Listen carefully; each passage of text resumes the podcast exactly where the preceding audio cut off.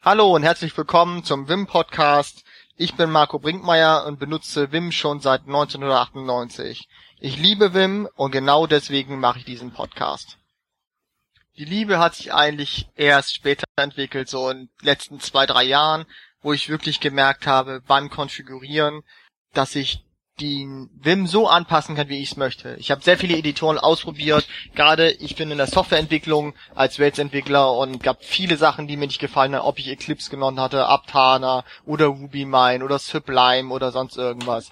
Alle hatten was oder hatten genau das, was ich gebraucht hatte, nicht oder ich wollte irgendwelche Sachen konfigurieren, die es nicht gab. Deswegen bin ich halt zu Vim wirklich komplett umgestiegen, auch in der Softwareentwicklung und bin ehrlich gesagt sehr froh darüber.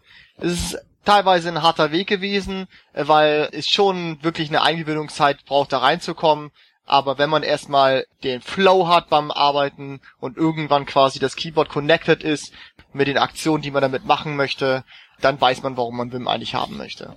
So, in dieser Serie möchte ich euch einfach die Möglichkeit geben, auch die Liebe zu Wim zu entwickeln, zu sehen, was kann man damit machen, welche Möglichkeiten hat man, auch vielleicht für Anfänger, die sagen, okay, ich habe mal Wim aufprobiert, aber das war nichts für mich, einfach zu zeigen, okay, wo sind eigentlich die Probleme, wie ist eigentlich der Einstieg am leichtesten, wie kann ich da dranbleiben? Oder auch als Intermediate oder Advanced User von Vim, welche Sachen kann ich damit machen, äh, wie kann ich meinen Workflow noch verbessern, wie kann ich es noch, noch schneller machen, noch effizienter, leichter für mich, ja.